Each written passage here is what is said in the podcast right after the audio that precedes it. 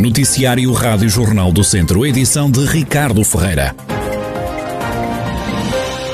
Nas últimas horas vem a confirmação de mais casos de Covid-19 em vários conselhos da região. Sinfãs tem mais 23 infectados. Há uma semana que não havia uma atualização dos números neste conselho do norte do distrito. Já Viseu conta com mais seis doentes, Mangualde, Santa Combadão e Sátão tem mais um. No total, e desde março do ano passado, na região já foram contabilizados 28.214 casos de infecção. Há pelo menos 25.727 pessoas que conseguiram recuperar da doença. Há também a lamentar 627 vítimas mortais. Foi com um misto de ansiedade satisfação, mas também com algum receio que hoje recomeçaram em Viseu as aulas para os estudantes do primeiro ciclo. Os alunos estiveram dois meses em casa por causa do confinamento. Nesta segunda-feira, as crianças regressaram às creches, aos jardins de infância e também às escolas do primeiro ciclo. A Rádio Jornal do Centro esteve esta manhã à porta da escola primária de Vildominhos, em Viseu. Os encarregados de educação dividem-se na hora de analisar o regresso às aulas. Por um lado, concordam porque as crianças estavam a precisar, mas não escondem o receio que têm. Há também pais que consideram mesmo que as crianças só deviam ter voltado às aulas depois das férias da Páscoa, como acontece com os alunos do segundo e terceiro ciclos. Não posso considerar que seja cedo, porque realmente o ensino em casa, era isso que eu vinha a falar com a professora Beatriz, é muito complicado. Agora, eu achava que por esta questão de duas semanas que falta para a interrupção letiva das férias da Páscoa, que se calhar foi um bocadinho precoce e que valia mais terem ficado mais duas semanas. Penso que o jardim e o pré-escolar sim, poderia ter aberto no dia de hoje. Eu penso que o primeiro ciclo deveria ter sido uh, depois da Páscoa. Eu penso que não seria por mais duas semanas uh, que iria atrasar a aprendizagem deles. Agora eu compreendo que o país não pode parar. A diretora da Escola do Primeiro Ciclo de Vildemunhos, Aldina Lopes, garante que a segurança dos alunos e da restante comunidade educativa está salvaguardada. Está a ser ótimo. Porquê? Porque depois de, destes dias todos em casa é, é ótimo vir para a escola e, e trabalhar. As medidas de segurança estão salvaguardadas? Sim, completamente. Completamente. Tanto quando viemos em setembro como agora está tudo tudo salvaguardado. As aulas recomeçaram esta segunda-feira, mas só esta terça-feira é que os professores e funcionários devem ser testados à Covid-19. Em princípio, começaremos a ser testados a partir da manhã. Eh, esta semana, o pessoal docente e não docente será testado para já. É aquilo que eu lhe posso dizer, é aquilo que eu, porque eu fui informada. depois de estarem eh, testados ou não há nenhum problema? Pois, quer dizer, isso é, é, um, é, é muito relativo, mas de facto para termos uma certeza absoluta, teria sido melhor sermos testado an testados antes. Mas de qualquer das maneiras ainda vai a tempo. Ainda assim, ainda vale mais tarde do que nunca, confessa a diretora da Escola do Primeiro Ciclo de Vildomingos em Viseu, Aldina Lopes. E antes do arranque das aulas do primeiro ciclo em Tondela, a Câmara Municipal decidiu testar todo o pessoal docente e não docente. Foram feitos mais de 250 testes, todos da responsabilidade do município. A vereadora da Educação na autarquia, Sofia Ferreira, explica que a decisão de avançar com a testagem foi tomada numa medida preventiva. Quando decidimos uh, avançar para esta medida, não havia ainda datas específicas acerca da testagem que seria efetuada por parte do Ministério da Educação e, como tal, entendemos que não podíamos iniciar este novo período depois deste interregno sem o fazer com as máximas condições de segurança, pelo menos sem fazer tudo aquilo que estava ao nosso alcance. E, portanto, foi nesta perspectiva de, de, prevenir, digamos assim, esta entrada, de calcular que as coisas corressem bem e também porque não tínhamos a certeza, continuamos a não ter, de quando é que o Ministério vai testar os professores e, portanto, nem todas as pessoas serão testadas, incluindo as nossas auxiliares, e, portanto, optámos por não, não ficar à espera e nos antecipos nesta questão, porque aqui seguramente, se não a seguir, iríamos correr atrás do prejuízo caso entrasse na escola alguém que até depois pudesse vir a testar positivo e, portanto, não quisemos de todo correr esse risco. Sofia Ferreira, vereadora de Educação na Câmara de Tondela, que testou todo o pessoal docente e não docente antes do regresso às escolas. Esta segunda-feira foi também dia de desconfinamento para muitos negócios, nomeadamente para os cafés e cabeleireiros.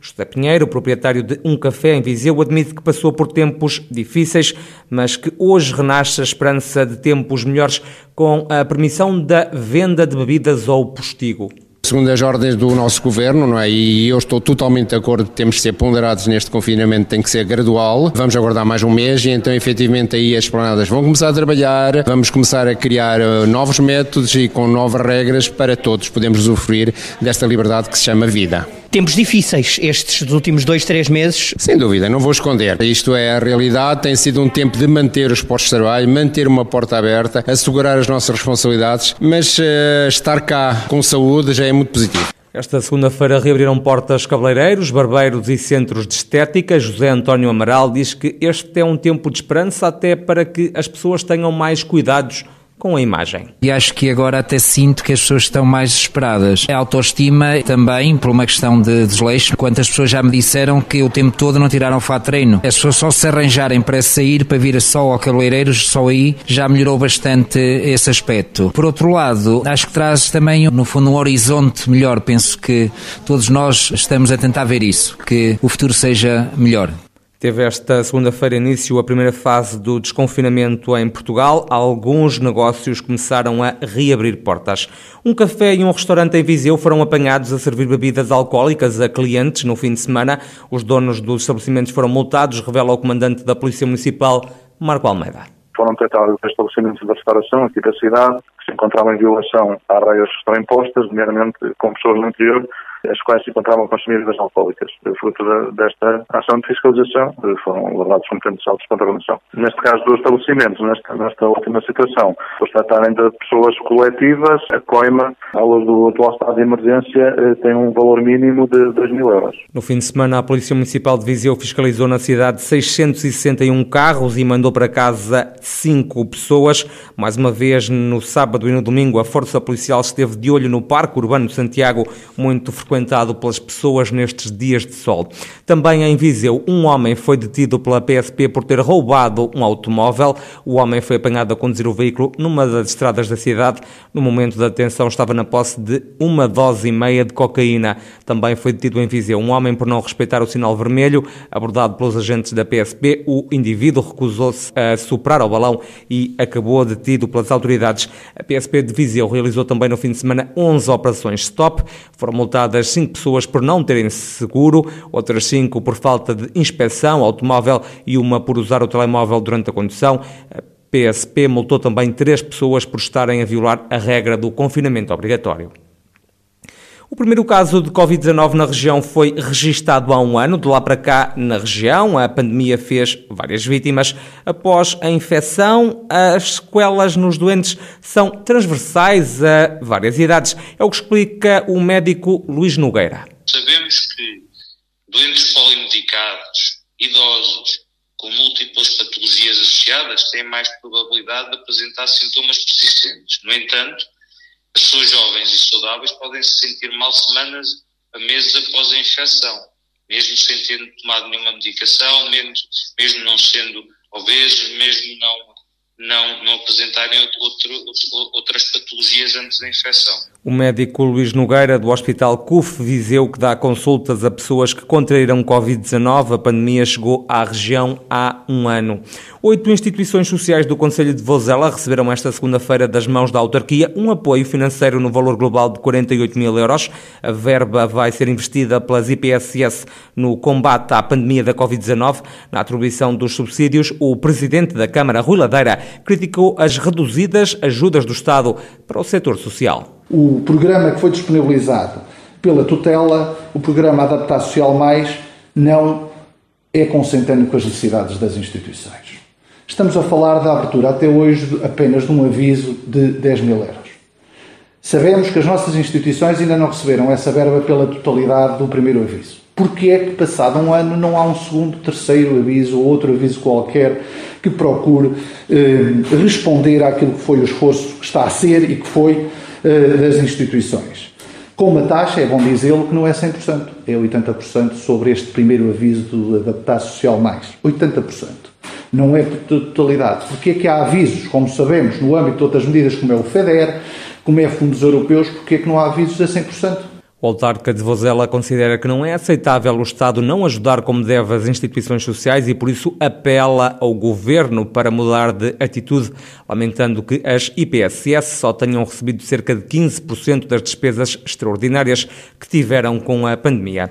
A temperatura vai subir na região esta semana, mas o vento vai soprar com alguma intensidade, isto como dá conta a meteorologista Ângela Lourenço, do Instituto Português do Mar e da Atmosfera. Para esta semana vamos ter uh, céu pouco nublado ou limpo, subida de temperatura, em especial uh, da temperatura máxima, e vamos ter o aumento da intensidade do vento. Isto até quarta-feira, dia 17, com o vento de leste-nordeste a soprar com mais intensidade durante o período da noite, primeiras horas da manhã. Quinta e sexta-feira a descida da temperatura e não se prevê chuva nos próximos dias na região, acrescenta a meteorologista Ângela Lourenço, do Instituto Português do Mar e da Atmosfera. E a pandemia não travou o fim de semana da Lampantanha em Mortágua, que está de regresso entre os dias 25 e 28 eh, de março, mas numa versão takeaway. A organização da iniciativa está a cargo da Câmara Municipal, em parceria com a Sociedade de Vinhos Boas Quintas e vários restaurantes.